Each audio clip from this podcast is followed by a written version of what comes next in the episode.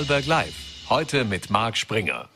Recht herzlich willkommen zu einer neuen Ausgabe von Vorarlberg Live am Montag, dem 27. Juni. Heute bei Vorarlberg Live zeigen wir Ihnen unter anderem ein Gespräch mit Bildungsminister Minister Martin Polaschek, das Gerold Riedmann geführt hat. Und zudem dürfen wir später VKW-Mediensprecher Andreas Neuhauser hier begrüßen. Die VKW hat ja, VKW-Werke haben ja in der letzten Woche ein Rekordergebnis präsentiert und darüber wollen wir unter anderem mit ihm sprechen. Doch jetzt wollen wir mit einem anderen Thema beginnen und ich freue mich sehr, dass sich die Landtagsabgeordneten Abgeordnete und zuständige Ressortsprecherin für das Thema Gesundheit, Elke Zimmermann, hier begrüßen darf. Vielen Dank für den Besuch. Vielen Dank für die Einladung. Frau Zimmermann, ähm, Jetzt hat sie die Ankündigung gegeben, dass am Landeskrankenhaus Bludens äh, aufgrund von Personalmangel wird im Sommer äh, kommt zur Schließung der Geburtenstation. Jetzt, äh, Sie sind nicht nur Gesundheitssprecher der äh, Sozialdemokraten hier im Vorarlberg, sondern Sie sind auch Betriebsrätin. Äh, können Sie uns da ein bisschen Einblicke und Hintergründe geben, warum jetzt das äh, wirklich geschlossen wurde?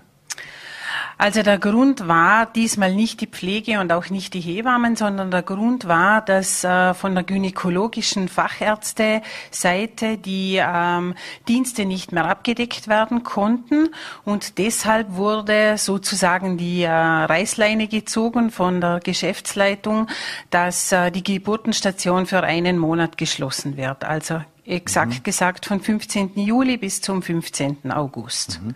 Hätte es da irgendeine Alternative gegeben, dass man das eben nicht hätte schließen müssen? Was hätten, was wäre da Ihr Vorschlag gewesen? Ja, das ist ja ein bisschen, oder das ist ja genau das, wo ich jetzt äh, ein bisschen kritisiere, dass das Land äh, für mich ein bisschen zu lange zugeschaut hat. Wir haben ja schon vor einigen Wochen eine äh, Landtagsanfrage gestellt zum Thema Ärzte, Pensionierungen, Facharztstellen nach nachbesetzen und so weiter. Und ähm, es ist für mich schon ähm, das ist ein Grund, dass, dass man hier einfach ein bisschen zu lange gewartet hat. Oder man hat zugewartet, bis es jetzt so äh, so sich so zugespitzt hat, dass es einfach keine andere Möglichkeit mehr gibt. Und mhm. da nehme ich schon ein bisschen das Land in die Pflicht. Man hätte hier vielleicht einfach früher an einen runden Tisch sitzen können, die äh, niedergelassenen Ärzte dazu nehmen, insgesamt äh, auf, auf alle Spitäler aufteilen, also auch Bregenz mit ins Boot nehmen und Feldkirch mhm. und da einfach besser zuschauen oder besser dazuschauen, dass diese Dienste einfach abgedeckt werden und wir es und es nicht zu einer Schließung kommt. Mhm. Gibt es aus Ihrer Sicht einen, einen, anderen Hintergrund, warum man sich nicht mit anderen an den Tisch gesetzt hat, nicht auf niedergelassene Ärzte zugegangen ist? Hm, den Grund habe ich noch nicht herausgefunden. Wenn Sie den Grund wissen oder wenn ihn jemand weiß, dann bitte gerne. Ich als Betriebsrätin weiß ihn nicht. Also äh, wir haben das ja immer wieder angeregt und haben auch gesagt, bitte redet miteinander, äh, die Primarärzte untereinander, die Ärzte untereinander. Aber irgendwie hat sich das so zugespitzt, dass es leider so weit gekommen ist, dass es jetzt zu dieser Schließung kommt. Mhm. Jetzt den Personalmangel an und für sich, den gibt es ja auch in vielen anderen Branchen. Da kämpfen ja viele damit. Jetzt wurde auch ins Feld geführt von der Krankenhausbetriebsgesellschaft, dass eben viele Überstunden auch angefallen sind, auch aufgrund, und die Pandemie steht wieder vor der Tür. Äh, braucht das Personal dort auch einfach mal eine, eine Verschnaufpause, auch wenn das für viele Frauen und vor allem schwangere Frauen äh, natürlich sehr dramatisch ist? Natürlich ist das äh, Personal äh, mit ihren Kräften am Ende und wir hatten halt schon einmal die Schließung in der Corona-Zeit, wo die Geburtenstation am LKH Bludens gesperrt wurde. Äh, dort musste dann das Personal auch schon in ein anderes Krankenhaus aushelfen. Und äh, natürlich sind ganz viele Überstunden, es sind äh, Urlaubszeiten, wo stehen. Und ja, es kann natürlich äh, auch das ähm, eine Möglichkeit sein zum Abbauen, aber es ist halt auf äh, Schultern von den Frauen wird es ausgetragen. Und das kritisiere ich schon sehr. Mhm. Jetzt gibt es ja auch die Still- und Schwangerenambulanz. Was, äh, was passiert mit der? Ja, die Forderung äh,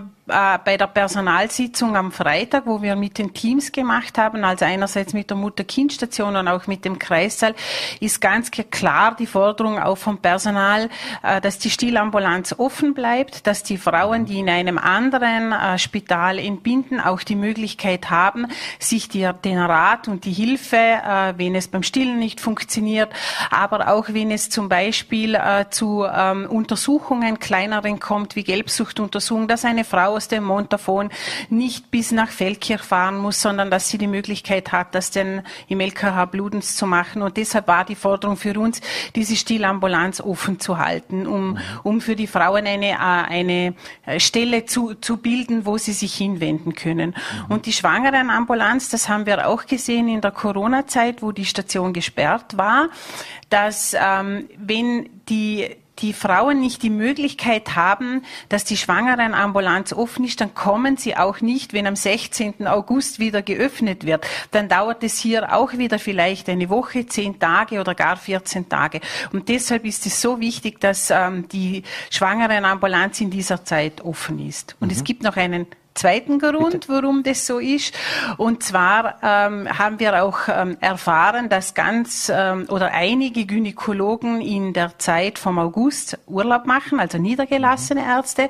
Und deshalb finde ich es doppelt wichtig, dass einfach hier auch eine zusätzliche Anlaufstelle ist, wo die schwangeren Frauen äh, hingehen können und die Kontrollen äh, gemacht werden können. Mhm. Jetzt äh, wurde in der Aussendung vorgerechnet, dass ungefähr 40 Geburten betreffen würde in in diesem Zeitraum. So genau weiß man es aber ungefähr. Jetzt, wenn man wenn man selbst Kinder hat oder Frauen, dann weiß man, viele Frauen, die suchen sich ja äh, die Klinik, wo sie entbinden wollen, ganz gezielt aus. Und da geht man schon davor und, und checkt ein paar, und zumindest aus eigener Erfahrung, und checkt dann mehrere Kreissäle etc. ab. Ähm, erstens mal, äh, was bedeutet das aus Ihrer Sicht für, für so Frauen und wo können die jetzt hin? Die einen werden ja nicht nach Bregenz fahren oder nach Innsbruck. Äh, also da haben Sie äh, für mich ein ganz wichtiges Thema aufgegriffen. Ja, das ist so. Da kann ich auch aus eigener Erfahrung reden. In der Schwangerschaft macht man sich Gedanken, man schaut sich Kreissäle an, man unterhaltet sich mit den äh, zuständigen Hebammen und man baut hier ein kleines, also nicht nur ein kleines, sondern ein großes Vertrauensverhältnis auf und sucht sich die, die Klinik bei uns jetzt, also das mhm. Spital selber aus. Und ja, für diese Frauen ist es eine große Herausforderung, plötzlich sich um ein anderes Haus äh, zu bemühen.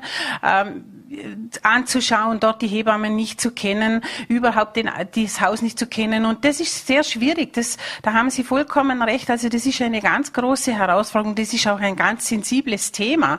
Und ich nehme schon an, dass diese 40, 50 Geburten nicht alle nach Feldkirch gehen und die Frauen fahren dann sehr wohl bis nach Bregenz oder nach Dornbirn.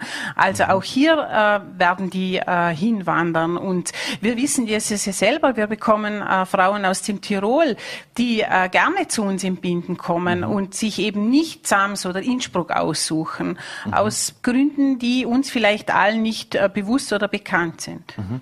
Jetzt Kritiker dieser Schließung befürchten ja unter anderem, dass das Ende der Geburtenstation jetzt da schleichend eingeläutet wird. Äh, glauben Sie das auch oder wird es irgendwann wieder zurück zur Normalität gehen? Also da kann ich vielleicht einfach berichten aus einem ganz konstruktiven Gespräch heute Nachmittag, dass wir äh, der Pflegedienstleiter und ich mit äh, KHBG Personalchef Dr. Stieger geführt haben und da habe ich ihm genau diese Frage gestellt. Ich habe ihn gefragt und äh, gibt es irgendwie in der Schublade ein Konzept, dass es hier zu einer Schließung kommt? Und er hat es wirklich betont, nein, das ist nicht der Fall.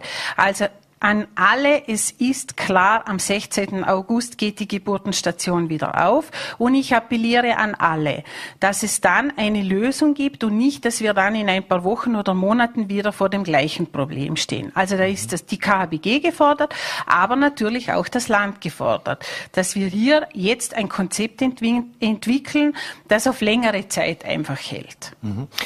Was für ein Konzept braucht es, dass mehr Menschen wieder in diese Pflegeberufe oder und in die anderen Dienste auch gehen? Weil äh, das Fachpersonal, wie wir wissen, das wächst nicht auf Bäumen und äh, wie auch vorhin schon angesprochen, äh, es wird überall händeringend gesucht.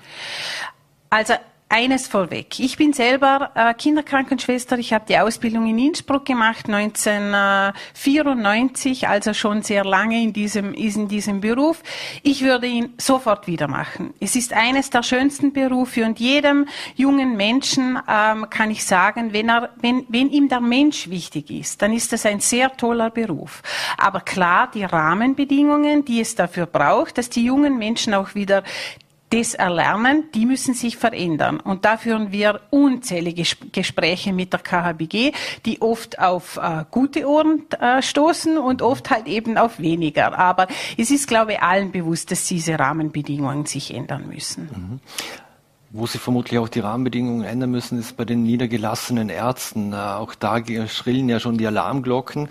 Das heißt, wir steuern auf einen drohenden Mangel an, an Ärztinnen und Ärzten zu, beziehungsweise haben wir den schon. Was sind denn da aus Ihrer Sicht die, die Gründe für diesen Ärztemangel und Ärztinnen? Also Einerseits glaube ich sehr, dass es in der Ausbildung ist, oder? Da haben wir ja auch schon äh, immer wieder darauf hingewiesen und was man schon sagen muss, dass sich in der äh, Ärzteausbildung sich was verändert hat. Die jungen Ärzte dürfen ja jetzt auch oder müssen jetzt sogar äh, ähm, eine gewisse Zeit bei einem Praktiker arbeiten und erlernen das. Also es ist ganz wichtig, dass die jungen Ärzte auch sehen, wie es im niedergelassenen Bereich äh, funktioniert oder dass sich zum Beispiel äh, mehrere zusammenschließen, dass man nicht nicht ganz alleine für irgendwas verantwortlich ist, sondern dass man da einfach sich äh, aufeinander verlassen kann. Ähm, aber was natürlich bei uns in Vorarlberg auch schon sichtbar ist, dass wir ganz viele Wahlärzte haben und da muss sich massiv was ändern. Da habe ich ja auch schon immer wieder Gespräche geführt mit der Landesrätin. Bitte, bitte schaut da einfach dazu. Wir müssen von diesen Wahlarztpraxen weg. Wir müssen wieder die, die Ärzte motivieren, dass sie Kassastellen übernehmen. Und da ist natürlich auch die ÖGK gefordert. Mhm. Wenn ich einen VNRT-Bericht gerade zitieren darf, den, es auch aktuell vor Plus gibt, da hat der Gynäkologe Emmerich Zeichen gesagt, ich sehe, dass meine Lebensqualität als Wahlarzt bedeutend besser ist. Und er hat auch direkt darauf angesprochen, dass er im Prinzip äh, als Kassenarzt müsste er nur noch Akkord arbeiten. Äh, es schlägt sich auf seine Work-Life-Balance aus äh, und vom finanziellen wollen wir jetzt mal gar nicht sprechen. Ja, genau. Und das ist genauso eine Rahmenbedingung, was sich ganz sicher verändern muss. Das System muss, muss neu überdacht werden. Und da ist schon das Land gefordert, dass sie sich mit der ÖGK zusammensetzen, da einfach neue Rahmenbedingungen ausnimmt, weil dieser Arzt hat absolut recht. Das ist schon das, was die jungen Ärzte mir oft berichten, dass diese Work-Life-Balance nicht gegeben ist, dass sie eben im Akkord arbeiten müssen und so weiter. Und da gilt es aber so schnell und sofort den Hebel umzusetzen. Mhm. Was müsste man denn auch in der Ausbildung dann für, für ein neues Konzept verfolgen? Jetzt wissen wir, es gibt zum Teil extrem viele Anwärter, nur die wenigsten bekommen einen, einen Studienplatz und viele von jenen, die, das Studium auch abschließen, die wechseln dann ins, ins Ausland aus den unterschiedlichsten Gründen, natürlich auch unter anderem wächst im Gehalt. Äh, könnten Sie sich vorstellen, dass man manche dazu verpflichtet, dass sie äh, eine gewisse Zeit lang, wenn sie hier studiert haben und Medizin studiert haben, zum Beispiel im Land bleiben müssen? Ja, das könnte man sich sicher äh, einmal durchdenken, ähm, was da ist. Aber ich glaube auch, dass wir einfach noch besser die jungen Menschen vorbereiten müssen für diese Vorbereit also diese Vorbereitungskurse, was es gibt, be bevor ich diese Aufnahmeprüfung mache für ein Medizinstudium. Da müssen wir wahrscheinlich noch viel mehr Zeit und Energie investieren. Und dann könnte man sich einfach auch über ein Studienmodell äh, äh Gedanken machen, so quasi ein Stipendium, äh, wo ich diesen äh, Medi jungen Medizin Medizinstudenten gebe und sie dann, wie Sie vorher gesagt haben, an das Land binde, ja. Mhm. Da ist auch, wenn wir bei Wahlarzt und Kassenarzt sind, dann hört man natürlich auch gerne mal diese zwei Klassenmedizin und diese Gesellschaft. Ähm, die einen werden sagen, das, das gibt's nicht, die anderen werden genau das Gegenteilige behaupten. Ähm, wie wird sich das aus Ihrer Sicht in Zukunft auswirken und äh, wenn ich eine Privatversicherung habe oder es mir leisten kann, dann werde ich eine schnelle Untersuchung und schnelle Termine bekommen. Und wenn ich keine habe, heißt es bitte warten. Genau, dann heißt es bitte warten. Und das ist für mich schon etwas, ist, also es kann nicht so sein, dass ich nur Termine schnell bekomme, wenn ich das genügende Geld habe, sondern wir müssen einfach auf die Masse an Personen schauen, die es einfach braucht. Und deshalb kann das Wahlarztsystem nicht die Lösung von dem Ganzen sein, sondern es muss einfach für jeden äh, möglich sein, dass ich, äh, dass ich zu dem Zeitpunkt, wo ich einen Termin brauche, den auch bekomme. Mhm. Jetzt werden wir, es werden noch extrem viele Pensionierungen erwartet. Ähm, heißt das, äh, wir werden uns darauf einstellen müssen, dass wir diesen Ärztemangel haben und wenn jetzt mein Hausarzt zum Beispiel in Pension geht, ich wahrscheinlich keinen neuen finden werde? Also so wie es im Moment ausschaut, glaube ich, dass es äh, bestimmte Regionen in Vorarlberg geben wird oder bestimmte Ortschaften geben wird, wo es sicher schwierig ist. Also wir hatten äh, in, in Bürs wirklich das Glück, dass unser Gemeindearzt Dr. Ecker in Pension gegangen ist und er wirklich äh, darauf geschaut hat, dass wir eine junge Ärztin bekommen, die seine Praxis übernimmt. Ja, das ist ein Glück. Wir haben im Moment zwei Ärzte in unserem Dorf. Aber ich denke, so wie im Moment die Zahlen sind, wie die Pensionierungen äh, von, vonstatten gehen, wird es schwierig sein, alle äh, Stellen äh, gut nachzubesetzen. Mhm. Abschließend noch, die Impfpflicht wurde begraben, bevor sie ausgeführt wurde und die ersten Bescheide zugestellt wurden. Jetzt die Zahlen schnellen wieder nach oben, das wissen wir, hören wir aus unterschiedlichsten Bereichen. Es wird auch schon, die Sommerwelle ist mehr oder weniger schon da. Vom Herbst wollen wir noch gar nicht sprechen. Wie sehen Sie das Thema Impfpflicht? Also ich sehe das Thema Impfpflicht, ich ähm, habe es eh schon im Vorfeld gesagt, es ist für mich ein sehr schwieriges Thema. Ähm, ich glaube, die Impfpflicht hat nicht das bewirkt, was wir wollten. Äh, ich gebe einen Appell an alle äh, Vorarlbergerinnen und Vorarlbergerinnen. Bitte geht's zur Impfung. Sie ist ein Schutz. Äh, macht die Immunisierung, gerade jetzt auch vor der Urlaubszeit bitte äh, nützt das Angebot, äh, was angeboten wird. Mhm. Und die großen Hersteller haben, glaube ich, auch schon angekündigt, dass sie äh, Zulassungen eingereicht haben für angepasste Impfstoffe, wenn ich richtig informiert bin. Eine allerletzte Frage noch, und da, äh, Gesundheitsminister Johannes Rauch, den man ja gut im Land hier kennt, der hat den Comeback der Maskenpflicht offen gelassen. Ist der da jetzt aus Ihrer Sicht zu zaghaft oder muss er sich da auf dem Wiener Paket einfach fügen? Weil eine Maske tut ja grundsätzlich nicht weh. Also ich würde auch sagen, hier könnte er ruhig ein bisschen ähm, ja, schneller durchgreifen. Ich glaube, die Maske äh, ist äh, ein gutes Mittel und äh, wir im Spital haben auch die Maske. Äh, ich denke, da sollte er sich äh, den Wienern durchsetzen und äh, die wieder einführen.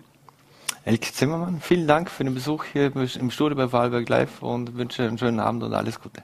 Vielen Dank. Danke. Euch auch einen schönen Abend. So, meine Damen und Herren, und wir wechseln das Thema und machen hier im Studio einen fliegenden Wechsel. Und ich freue mich, dass ich jetzt den Sprecher der Ilwerke VKW, Andreas Neuhauser, begrüßen darf. Vielen Dank für den Besuch. Grüße dich, hallo. Herr Neuhauser, jetzt am vergangene Woche haben Sie ja die Ilwerke VKW Rekordergebnis äh, präsentiert. Dann hat es aber Strompreiserhöhungen heuer auch noch gegeben. Sie werden jetzt auch 40 Euro für jeden, für jeden der 180.000 Haushalte im Vorarlberg ausschütten. Wie war denn jetzt so das, das Kundenfeedback? Äh, haben Sie schon viele Anrufe erhalten, auch was diese 40 Euro betrifft? Tatsächlich nicht, nein. Alles ganz ruhig. Kunden die können rechnen, die wissen, dass sie bei uns das beste Paket bekommen, dass wir mit Abstand die günstigsten Preise bieten, derzeit auf jeden Fall. Mhm. Und ja, also das waren Einzelne, die vielleicht denken, dass sie nicht das beste Angebot mhm. bekommen und da kann man klare Fakten entgegenhalten. Mhm. Jetzt ist aber, wer GIS befreit ist, der bekommt sogar 120 Euro. Warum wurde das eigentlich an die, an die GIS gekoppelt und wie kommt man da zu dem Geld? Wenn ich GIS befreit bin, muss ich da den Bescheid der, der Elberge VKW zustellen? Nein, nein. Eben darum wurde es gewählt, weil es sehr einfach ist. Menschen mit einem schwächeren Einkommen haben die Möglichkeit, sich von der GIS befreien zu lassen und sind damit automatisch auch von gewissen Abgaben befreit, äh, zum Beispiel erneuerbare Abgaben. Die Grundgebühr fällt weg und solche Punkte, die Bestandteil der Stromrechnung sind. Und das ist automatisch beim Netzbetreiber gemeldet. Und da wir eine Gesamtrechnung vereinbart haben, auch mit unseren Kunden, verrechnen wir ja den Energieteil, die Abgaben und die Netzentgelte in einer Rechnung, wissen also über den Netzbetreiber, dass die GIS-Befreiung vorliegt und können das automatisch so zu schreiben und die Gutschrift erteilen. Ah, ich wollte mich gerade fragen, gibt es da gar keine datenschutzrechtlichen Probleme, wenn äh, GIS und Illwerke VKW die Systeme miteinander nein, im, nein, im, Prinzip kommunizieren? Absolut nicht, nein. Das ist ein Prozess, der genau so definiert ist und auch vertraglich definiert mit den Kunden. Jetzt äh, die Menschen insgesamt stöhnen natürlich unter der Teuerung, unter der Inflation, auch beim, beim Strompreis, was die Erhöhung äh, betroffen hat. Wie steht Vorarlberg im internationalen Vergleich eigentlich da, wenn wir die Strompreise vergleichen würden, auch mit unseren umliegenden äh, äh Ländergemeinden? Vielleicht noch eine, ein paar Worte zum Strompreis in mhm. Vorarlberg. Also wir sind wirklich mit Abstand die günstigsten Anbieter jetzt in Vorarlberg. Die äh, alternativen Anbieter, sage ich jetzt mal, die nicht Landesenergieversorger, konnten zu Zeiten, in denen die Großhandelspreise sehr tief waren, konnten die wirklich mit Kampfpreisen auf den Markt kommen. Jetzt wird es ganz schwierig für sie. Es hat sogar äh, Fälle gegeben, in denen Firmen äh, in die Pleite gegangen sind, mhm. in denen Kundenverträge gelöst wurden, nicht verlängert wurden. Das passiert bei uns nicht. Wir haben den Vorteil, dass wir eine langfristige Beschaffung haben der Mengen, die wir benötigen für unsere Kunden, für die Versorgung unserer Kundinnen. Und damit können wir auch die Ausschläge, mhm. wie sie jetzt am Großhandelsmarkt äh, festzustellen sind, können wir damit auch äh, ausgleichen, können wir dämpfen. Damit bieten wir auch jetzt den Kundinnen sehr mhm. attraktive Preise, die günstigsten im Vorarlberg auch österreichweit und in der Dachregion. Mhm. Aber jetzt noch ein Wort zu den Preisen auch für 2022. Mhm. Wir haben ja die Energiepreise angehoben im Mai, mit 1. Mhm. Mai und waren dazu verpflichtet, das unseren Kundinnen so zu vermitteln, dass wir eben diesen Preisteil der mhm. Energieteile angegeben haben. Und da gab es dann ein wenig Irritationen. In Wahrheit, wenn man sich alle drei Bestandteile des Strompreises anschaut, also den Energieteil, die Netzentgelte und die Abgaben, mhm. dann ist es so, dass gerade bei den Abgaben natürlich einiges zurückgenommen wurde vom Staat. Ich sage Ökostromabgabe komplett reduziert oder komplett auf Null gefahren. Die Energieabgabe wurde auf 90, minus 90 Prozent reduziert. Und jetzt ist es tatsächlich so, dass ein vergleichbarer Haushalt äh, von 2021 auf 2022 mhm. weniger bezahlt. Also bei der Standardabnahmemenge von 3500 Kilowattstunden im Jahr sind es tatsächlich statt 670 Euro 644 Euro, die dieses Jahr mit den jetzt bis. Ende März 2023 garantierten Preisen anfallen für die einzelnen Haushalte. Mhm. Also der Strompreis ist tatsächlich als Gesamtstrompreis gesunken in Vorarlberg. Aber Sie haben die Strompreise angezogen. Das, das ist ein Fakt. Und äh, das haben Nein, Sie ja. Haben Sie eben nicht. Eben Sie, nicht. Die naja, Energiepreise, die drei Bestandteile, ja. Energiepreise, Netzentgelte und Abgaben und Steuern. Und erhöht wurde aufgrund der wirklich extremen Großhandelspreise, die haben sich ja zum Teil vervierfacht, wurden, der Energieteil wurde um diese Prozente angehoben, die kolportiert mhm. wurden, aber der für die Kundinnen relevante Gesamtpreis ist tatsächlich Minus. Mhm. es wird weniger die Stromrechnung ausmachen als im letzten Jahr. Mhm. Dieser Rekordgewinn, der war ja eigentlich schon im Mai oder im April vermutlich, ja, nehme ich mal an, schwer an, absehbar. Äh, Im Prinzip, äh, und also warum geben Sie jetzt wieder etwas zurück? Also Sie haben jetzt gerade gesagt, im Prinzip hat sich nichts erhöht. Äh, das, das Gefühl ist, das ist aber anders. Wenn ich auf meine Rechnung schaue, ist es trotzdem anders. Mhm. mhm. Ähm, und jetzt kriegt man doch wieder, wieder irgendwas zurück. Das ist ein bisschen ein Zuckerbrot- und Peitsche-Prinzip. Nein, überhaupt nicht. Wir müssen einfach marktkonforme Preise anbieten. Das ist vergleichbar, das sind transparente Preise, die auch in einem Tarifrechner natürlich vergleichbar sein müssen. Diese Preise orientieren sich grundsätzlich am Großhandelsmarkt. Jetzt haben wir natürlich den Vorteil, dass wir viel eigene Erzeugung haben und die äh, Erträge, die Ergebnisse, die Sie angesprochen haben, die kommen aus dem Regelenergiemarkt. Das ist der Teil indem wir Energie besonders nach Deutschland oder auf den europäischen Markt schicken oder auch abnehmen von dort, wo es unsere Aufgabe ist, das europäische Verbundnetz auszuregeln, mhm. das Gleichgewicht zwischen Erzeugung und Verbrauch herzustellen. Das muss mhm. in jeder Sekunde gegeben sein. Und unsere Pumpspeicherkraftwerke sind genial in dem Sinne, dass sie wirklich Flexibilität erlauben, dass sie innerhalb von Sekunden zwischen Pumpbetrieb und Turbinenbetrieb wechseln können. Mhm. Und diese Regelenergie, die wir auf dem europäischen Markt verkaufen, die sorgt für die Erträge, die sorgt für das sehr gute positive Ergebnis dieses Jahr oder 2021. ungerecht behandelt gefühlt haben sich auch äh, viele PV-Anlagenbesitzer, die auch äh, Strom einspeisen, weil sie der Meinung waren, dass sie nicht viel mehr für das bekommen, was sie einspeisen, als mhm. wo die, die Teuerung mhm. irgendwie ist. Mhm. Äh, wie ist das aus Ihrer Sicht? Ist es wirklich so, ja. dass sich äh, da der Wert nach oben nicht äh, stark verändert hat? Bei den Verbrauchspreisen, die wurden auf 1. Mai angehoben. Die Preise für die Einspeiser, also was Besitzer von PV-Anlagen zum Beispiel für ihre eingespeiste Kilowattstunde bekommen, das wurde schon mit 1. Jänner auf äh, höheres Niveau gehoben, also konkret 9 Cent pro Kilowattstunde für die ersten 3500 Kilowattstunden. Das ist der Bereich, den die meisten privaten Photovoltaikanlagen äh, mhm. betrifft. Und das heißt, die wurden schon früher angehoben, die mhm. hatten schon Vorteile, noch bevor die Verbrauchspreise angehoben worden sind. Wichtig ist auch zu wissen, dass das jetzt auch bei den Einspeisetarifen ein garantierter Tarif für ein Jahr wieder ist. Also man hat auch kein Risiko, wenn man äh, investiert hat. Man weiß, was man äh, bekommt für dieses Jahr. Und das kann man auch dazu sagen, wenn man sich das Paket mit Verbrauchspreis und Einspeisetarif, das sind ja auch Stromkunden, die auch verbrauchen, wenn man sich dieses Paket anschaut, dann sind wir auch dort die deutlich günstigsten Anbieter in ganz Österreich. Mhm. Sie haben es angesprochen von diesem Rekordgewinn in Höhe von 136 Millionen Euro. Da wurde der Großteil nicht innerhalb von Vorarlberg äh, erwirtschaftet, sondern mit Geschäften äh, rund um Vorarlberg, also Deutschland etc.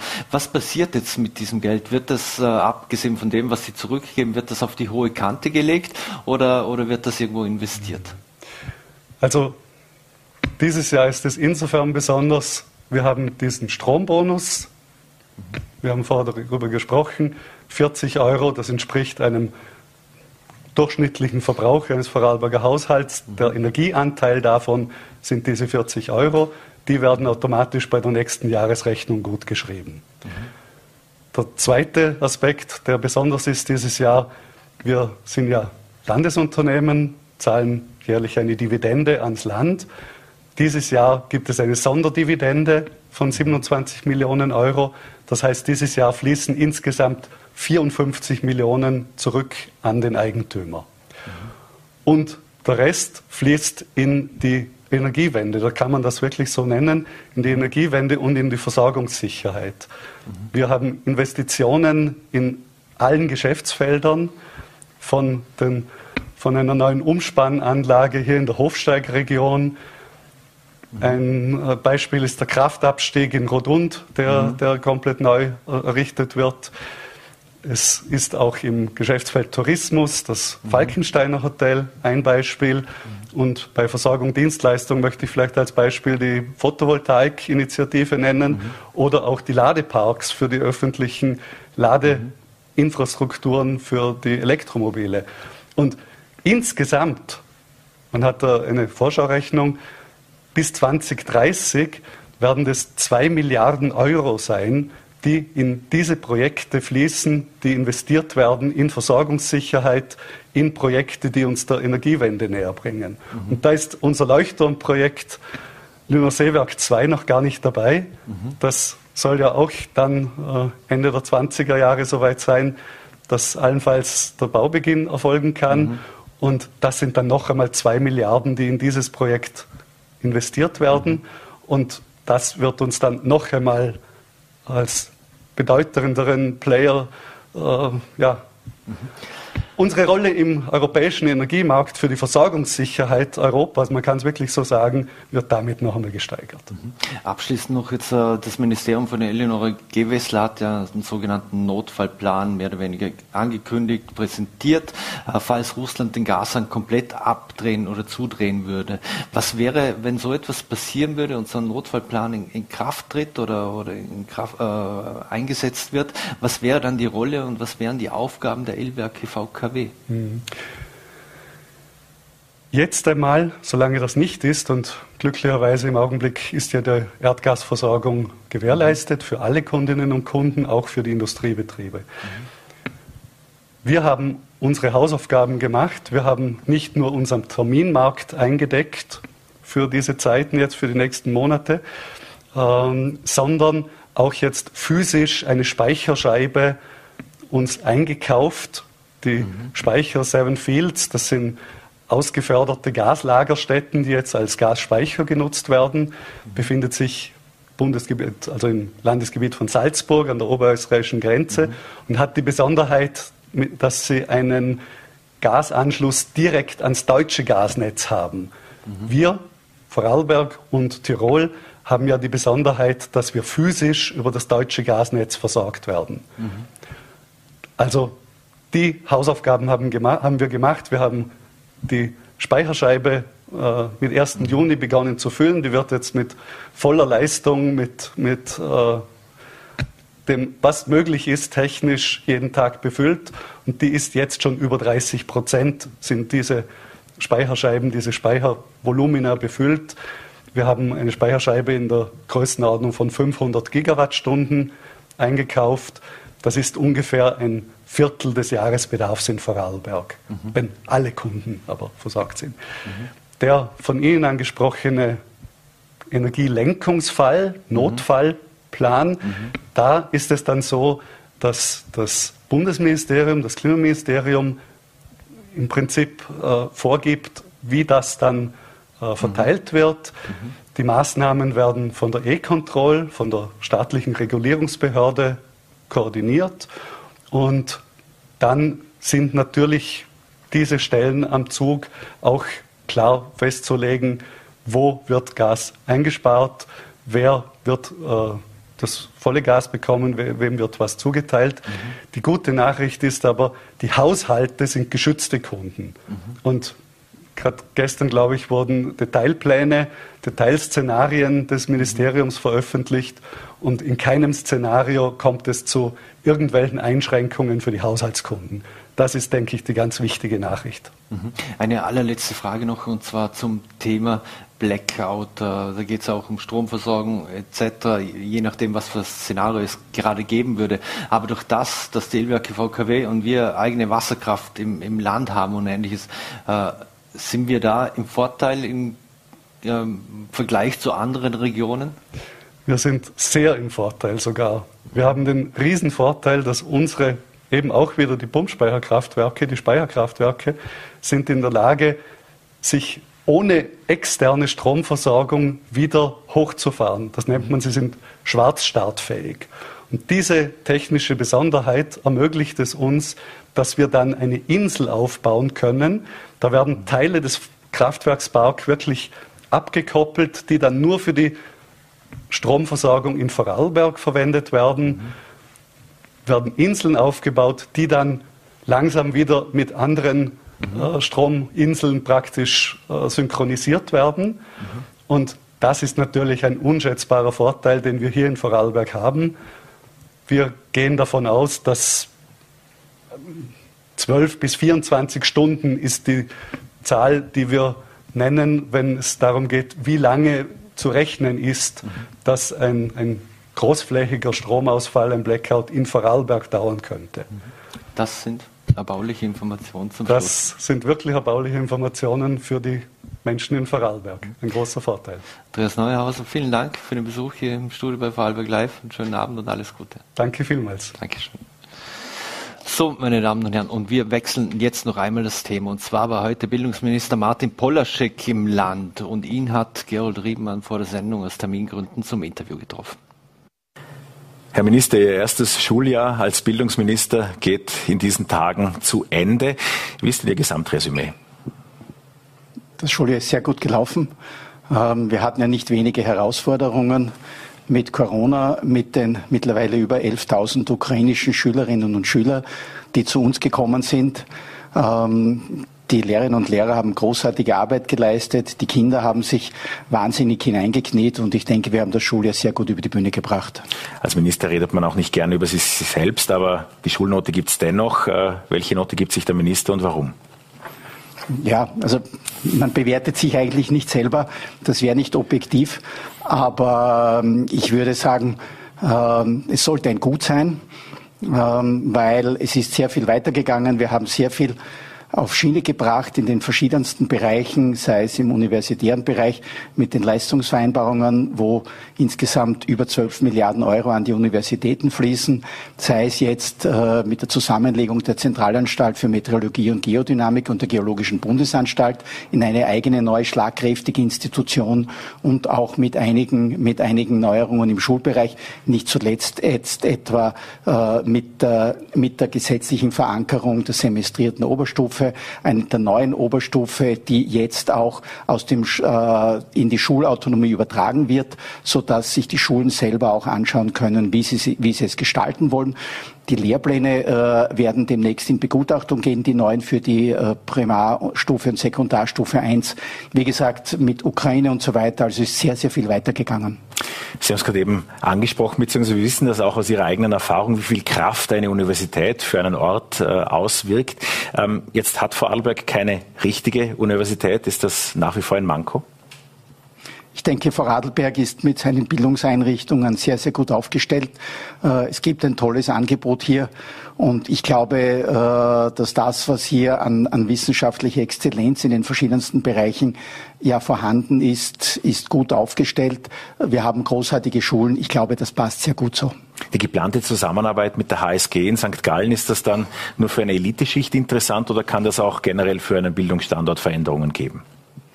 Es gibt immer äh, Auswirkungen auf den gesamten Standort, das ist überhaupt keine Frage. Aber das wird man sich dann auch anschauen müssen, wie es angenommen wird. Aber ich würde eher die Einschätzung geben, dass, dass rund um den Bodensee die zahlreichen Bildungsinstitutionen auch mehr noch in den nächsten Jahren zusammenarbeiten werden. Wir sehen, dass in, gerade in den Forschungsbereichen die Zusammenarbeit immer wichtiger wird, auch die Zusammenarbeit äh, mit, den, mit den Universitäten in den anderen Bundesländern. Bundesländern. Die Pandemie hat uns ja eines gelehrt, wir müssen uns nicht immer persönlich treffen, um zusammenzuarbeiten und uns auszutauschen. Und ich glaube, dass Vorarlberg hier auf einem sehr, sehr guten Weg ist. Pandemie ist eines der Stichworte, das im kommenden Schuljahr auf alle wartet. Bleiben wir im Pflichtschulbereich. Äh, was orten Sie für das kommende Schuljahr als größte Herausforderung? Wir werden äh, natürlich schauen müssen, wie wir, wie wir gut die Herausforderungen bewältigen. Es kann äh, noch niemand konkret sagen, wie die Pandemie, wie es mit der Pandemie weitergehen wird. Wir sind auf jeden Fall gut vorbereitet. Mir ist ganz wichtig, dass die Schulen in eine Gesamtstrategie des Bundes eingebettet sind. Wir sind in sehr engem Austausch mit dem Gesundheitsministerium und das Gesundheitsministerium wird eine entsprechende Gesamtstrategie äh, noch, noch in, den, in den nächsten Wochen vorlegen. Die Schulen werden ein wichtiger Bestandteil sein. Wir haben von unserer Seite alle Vorbereitungen bereits getroffen. Falls es wieder notwendig ist, dass wir großflächig PCR-Tests vornehmen müssen, haben wir die äh, entsprechenden Ausschreibungen über die Bundesbeschaffungsgesellschaft veranlasst. Da läuft jetzt gerade das Auswahlverfahren. Das heißt, wenn es wieder der Fall wäre, dass wir mehr testen müssen, dann sind wir entsprechend gut vorbereitet. Die Tests stehen dann zur Verfügung. Und und alle weiteren Maßnahmen wird man sich anschauen. Wir haben auch einen sehr klaren Ablaufplan äh, definiert. Eine Woche vor Schulbeginn werden alle Schulen entsprechend informiert, wie es aussieht. Äh, das heißt, es können sich alle rechtzeitig und gut darauf einstellen.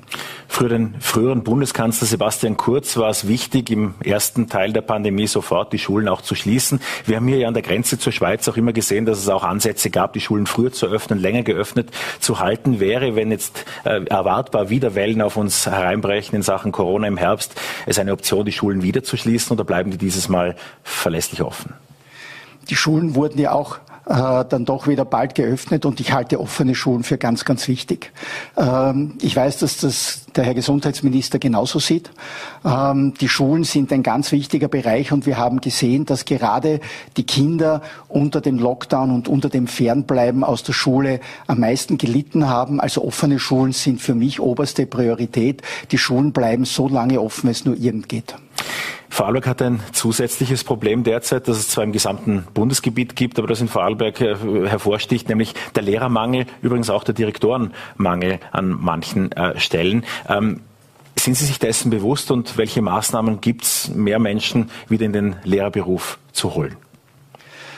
Dass es einen Lehrermangel gibt, ähm, ist mir selbstverständlich bewusst und äh, das war, das war eine meiner ersten Arbeiten, die ich aufgenommen habe, in diese Richtung hin Vorbereitungen zu treffen.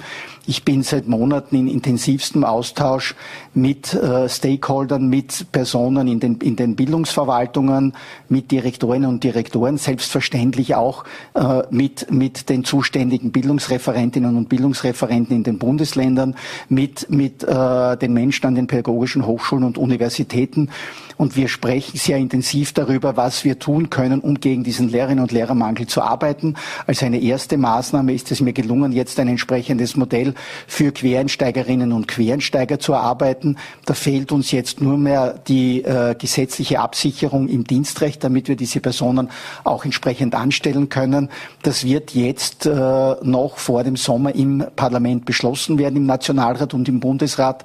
Und wir werden uns selbstverständlich auch anschauen, an welche Schräubchen wir noch drehen können. Ich bin da, wie gesagt, in intensivstem Austausch mit allen. Wir brauchen aber generell ein, ein neues Lehrerinnenbild. Wir brauchen auch, äh, denke ich, ein attraktives Bild, was Lehrerinnen und Lehrer in den Schulen leisten können und sollen. Und wir haben auch hier schon einige erste Maßnahmen gesetzt. Äh, wir haben bereits auch erste Entlastungsmaßnahmen gesetzt, um administrative Aufgaben, die in den Schulen zu tätigen sind, dort zurückzunehmen, wo es möglich ist. Und wir durchforsten gerade diesen gesamten Bereich. Und wir werden uns selbstverständlich auch anschauen, was wir darüber hinaus tun können. Zu einem attraktiven Arbeitgeber gehört ja auch die faire Bezahlung. Und jetzt hat die Landesbildungsdirektion viele Dinge unternommen. Es gibt mittlerweile einen eigenen Anwerber, einen Recruiter, der mehr Lehrer äh, ins äh, Amt bringen soll, sozusagen. Und uns schreiben dann Lehrerinnen und Lehrer hinterher, nicht begriffen hätten, die Oberen, dass es dann oft nur auch ums Geld geht. Vor allem, wenn dann Lehrerinnen und Lehrer auf die andere Seite des Rheintals wechseln, um dort in einer herkömmlichen Volksschule einfach ein paar hundert Euro mehr zu verdienen. Inwieweit geht es da auch um die faire Bezahlung und ums Geld? Also die, diese besondere Situation, die Vorarlberg aufgrund seiner Nähe zu Deutschland und zur Schweiz hat, ist uns sehr wohl bewusst. Wir werden uns da Strategien überlegen müssen. Ähm, wir wir äh, werden deshalb auch noch weitere entsprechend intensive Gespräche mit der Frau Landesstatthalterin führen, mit der Bildungsdirektion führen. Aber man muss sich natürlich genau anschauen, in welche Richtung das geht, weil wir haben Lehrerinnen und Lehrermangel auch in anderen Bundesländern. Ähm, wir wissen noch nicht, ob es wirklich hier in dem Fall etwas bewirkt, weil wir nicht wissen, wie weit wir Wanderbewegungen aus anderen Bundesländern damit, damit auslösen und das dann im Endeffekt dann doch wieder nicht zu dem gewünschten Erfolg führt. Das, was wir generell brauchen, ist, wir brauchen einfach mehr Lehrerinnen und Lehrer. Da werden wir auch ganz aktiv daran arbeiten, dass es, dass wir wieder mehr Menschen auch dafür begeistern, in das Studium zu gehen und mehr Menschen auch dafür zu begeistern, dass wenn sie das Studium abgeschlossen haben, in den Beruf hineinzugehen. Die Sommerschule naht und das scheint eine, eine Maßnahme zu sein, zu der es viel positives Feedback und auch in den letzten Jahren, im letzten Jahr auch schon positive äh, Erlebnisse dazu gab. Äh, wo muss noch nachjustiert werden? Wo funktioniert die Sommerschule Ihrer Ansicht nach? Also die Sommerschule ist auch ein Bereich, äh, wo es uns gelungen ist, sie jetzt äh, zu verstetigen. Die entsprechenden gesetzlichen Rahmenbedingungen wurden dafür geschaffen. Auch hier äh, brauchen wir noch die entsprechenden gesetzlichen Grundlagen, damit die Lehrerinnen und Lehrer, aber auch diejenigen, die Studierenden, die dort als Praktikantinnen und Praktikanten arbeiten, entsprechend eine Abgeltung bekommen. Auch dieses Gesetzespaket ist derzeit im Nationalrat und wird in den, in den nächsten Tagen beschlossen werden. Und ich glaube, die Sommerschule in der Form hat eine tolle Funktion. Sie wird sich weit darüber hinaus noch mehr etablieren, weil sie einfach die Möglichkeit bietet, dass wir Förderunterricht und projektzentrierten Unterricht auch für Interessierte, die nicht nur einen Nachholbedarf haben, sondern auch einen Vertiefungsbedarf haben, entsprechend anbieten können. Wir werden das laufend evaluieren, um zu schauen, wo wir es dann noch besser machen können. Aber die Sommerschule ist auf jeden Fall ein Erfolgsprojekt. Herr Minister, jetzt gibt es in Vorarlberg einen relativ dicken Wälzer, zahlreiche Jahre schon äh, alt, äh, mit dem Titel Forschungsprojekt für die 10- bis 14-jährigen äh, Schülerinnen und Schüler in Vorarlberg. Da waren Hoffnungen damit verbunden, in Sachen gemeinsame Schule weiterzukommen. Es wurden äh, Modellregionen verabschiedet, noch lange vor es in Corona dann Modellregionen gab. Es gab einen Fünf-Parteien-Landtagsbeschluss, dass eben zwischen 10 und 14-Jährige gemeinsam auch unterrichtet werden können sollen. Und zwischenzeitlich hieß es auch an dieser Stelle aus dem Bildungsministerium, äh, das sei mehr oder weniger ein totes Pferd, äh, niemand mehr rede über dieses Projekt. Äh, ist diese Hoffnung mit gemeinsamer Schule aus Vorarlberg, zwischenzeitlich schon an die zehn Jahre alt, ist das tatsächlich kein Thema mehr? Also ich denke, wir haben mit unserem Schulsystem, das auf Individualisierung geht, ein, ein sehr gutes System. Ähm, ich glaube, dass wir eher darauf achten müssen, dass wir jeweils auf eine Schule bezogen, auf eine Region bezogen, das bestmögliche Angebot für die Kinder legen müssen. Und das bedeutet aber auch ein vielfältiges Angebot. Und äh, wir, wir arbeiten ja auch an verschiedenen Modellen. Wir schauen uns ja auch an, wo wir, wo wir spezifisches Angebot legen können, sei es jetzt etwa durch MINT-Schulen, wo sich gerade im Mittelschulbereich sehr viel tut, sei es eben jetzt etwa auch durch Profilbildungen in den AHS und BHS angeboten.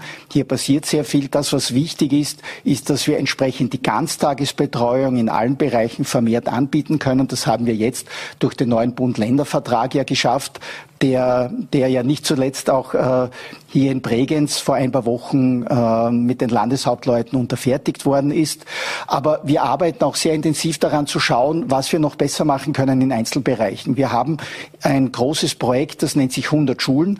Da haben wir 100 Pilotschulen in ganz Österreich, wo wir schauen, mit welchen Maßnahmen wir punktuell noch Verbesserungen machen können, um gezielter noch den Förderbedarf für die Kinder zu eruieren.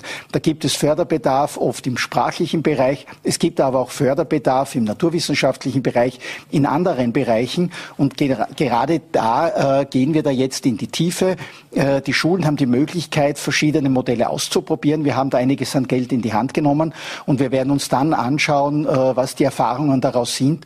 Und ich gehe davon aus, dass wir auf Basis dieser Erfahrungen auch neue äh, Schulmodelle und neue Arten des Unterrichtens einführen werden. Es passiert wahnsinnig viel. Ich glaube, wir sind auf einem sehr guten Weg. Wir brauchen keine groß angelegte Grundsatzdiskussion zu führen, sondern wir sollten an den Schräubchen drehen, äh, an denen wir drehen können und uns Schritt für Schritt in der guten Richtung weiter vorwärts bewegen. Das war jetzt ein Blumenstrauß, ein ganzes Bouquet an Maßnahmen. Aber Herr Minister, nochmal zum Punkt. Sie haben das Projekt 100 Schulen angesprochen. Für viele Eltern gibt es ein Projekt ab der dritten Klasse Volksschule und das heißt alles Einser. Denn wenn es nicht alles Einser sind, dann ist jede Hoffnung aufs Gymnasium, jedenfalls auf die, die es in Vorarlberg gibt, ähm, dahin. Ähm, inwieweit Gibt es nicht auch die Möglichkeit, diesen Stress etwas zu entzerren? Ich glaube, das liegt an, an zum Teil hm, Erwartungshaltungen, die irgendwo bestehen. Ähm, ich glaube, es geht nicht darum, dass, dass es einen Schulbereich äh, gibt, in den, in den unbedingt alle hinein wollen. Man muss sich die Frage stellen, warum will man das? Äh, warum, warum soll oder muss ein Kind in die AHS gehen? Warum geht es nicht in eine Mittelschule? Es gibt ein sehr breites Angebot, das genau den Interessen der Kinder entspricht. Und durch die tolle Durchlässigkeit des Systems bedeutet ja nicht, dass wenn man in eine Mittelschule geht, man nicht auch in eine Oberstufe gehen kann. Ähm, das heißt, äh, nur äh, einfach unreflektiert um jeden Preis in eine AHS gehen zu wollen, glaube ich, bringt eigentlich auch nichts. Und wir sehen ja, dass dann sehr oft die Kinder, die, die dann in die AHS gehen, dort eher enttäuscht sind, äh, eigentlich dort ihre Interessen nicht entsprechend gefördert werden. Und wir sollten viel mehr noch eigentlich vermitteln, dass es hier keine Wertigkeit zwischen den Schultypen gibt. Ich glaube, das ist der falsche Zugang, dass es sozusagen eine bessere Schule und eine weniger gute Schule geht. Es geht um das Angebot, das in den Schulen äh, gemacht wird. Es geht, es geht um die Profilbildung, die die Schulen machen. Und es geht darum, dass wir in all diesen Bereichen wirklich die besten Lehrerinnen und Lehrer haben. Und das, das ist ja der Punkt. Wir haben ja mittlerweile durch, das, durch die gemeinsame oder durch die einheitliche Ausbildung für die Mittelschulen, für die AHS und BHS ja überall auch die gleich qualifizierten Lehrerinnen und Lehrer. Das heißt, es macht diesbezüglich keinen Unterschied. Und ich glaube, wir müssen hier einfach noch mehr Bewusstseinsarbeit leisten, äh, um, um dafür zu sorgen, dass die Eltern einfach die Kinder in die Schulen schicken, in denen sie sich am wohlsten fühlen und wo die Kinder sich auch am besten entfalten können. Das heißt, ich entnehme Ihren Antworten, es wird unter Ihnen keine Neubewertung des Themas gemeinsame Schule auch in Vorarlberg geben. Ich glaube, diese Diskussion hat sich, wie man gesehen hat, erübrigt. Äh, es ist in dieser Richtung ja auch nicht so viel passiert. Und diese Grundsatzdiskussionen, denke ich, bringen uns nicht weiter. Wir haben, wir haben große Herausforderungen, vor denen wir stehen. Wir haben die Kinder, die aus der Pandemie jetzt herauskommen. Wir müssen schauen, wie wir diese Kinder bestmöglich fördern können. Wir müssen noch mehr darauf achten, wo es möglicherweise in Zeiten der Pandemie zu Lernrückständen gekommen ist, wo es möglicherweise auch zu sozialen und psychischen Problemen gekommen ist. Darauf müssen wir achten. Ich empfinde höchste Verantwortung für die Kinder, die jetzt die Pandemie als Schülerinnen und Schüler erlebt haben. Wie gesagt, wir haben daneben 11.000 ukrainische Schülerinnen und Schüler. Wir haben ganz konkrete Aufgaben, denen wir uns jetzt stellen müssen und an denen arbeiten wir. Und ich glaube, dass uns uns die Grundsatzdiskussionen eigentlich nicht weiterbringen. Mit welchen Perspektiven gehen Sie eigentlich in die Planung mit den 11.000 ukrainischen äh, Schülerinnen und Schülern, die unser Schulsystem in den vergangenen Monaten mit aufgenommen hat? Äh, werden die längerfristig in den Klassen bleiben, das Schulsystem in Österreich weiter absolvieren? Wie planen Sie da? Und wie hat die Integration bisher funktioniert? Die Integration ist bisher sehr, sehr gut gelaufen.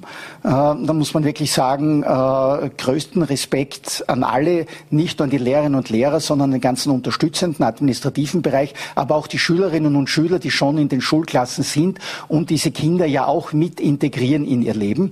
Und wir, wir haben entsprechende Planungen, dass äh, das kommende Schule auch entsprechend gut absolviert werden kann. Wir holen gerade die Bedarfsmeldungen von Seiten der Bildungsdirektionen ein ein. Und wir sind entsprechend vorbereitet, dass wenn mehr äh, Kinder noch aus der Ukraine kommen, wir es entsprechend gut in die Schulen unterbringen können. Wie lange sie bleiben wollen und wie lange sie bleiben werden, das kann niemand sagen. Äh, wir, wir haben selbstverständlich verschiedene Szenarien vorbereitet und alle Kinder, die aus der Ukraine kommen, werden entsprechend in den Schulen untergebracht werden.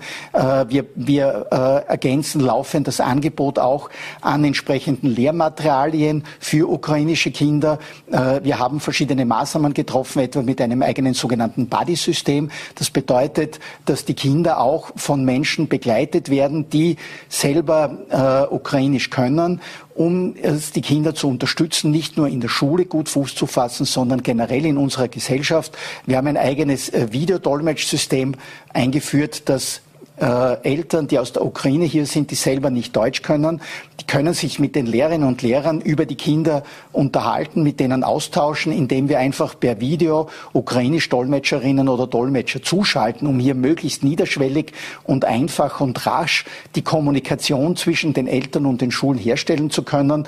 Und ich bin auch in ständigem Austausch mit dem ukrainischen Botschafter in Österreich, um zu schauen, was wir weiter noch tun können, um die Kinder, die hier in die Schulen gehen, bestmöglich zu begleiten. Herr Minister, eine Grundsatzfrage bleibt Ihnen zum Abschluss dann doch nicht erspart. Ihr Vorgänger Fassmann hat ja die Ziffernoten in der zweiten Klasse Volksschule wieder eingeführt. Das äh, war auch gerade aus Vorarlberg der Protest relativ laut. Gibt es da einen Grund, wieder was zu ändern oder ist der Minister super happy damit?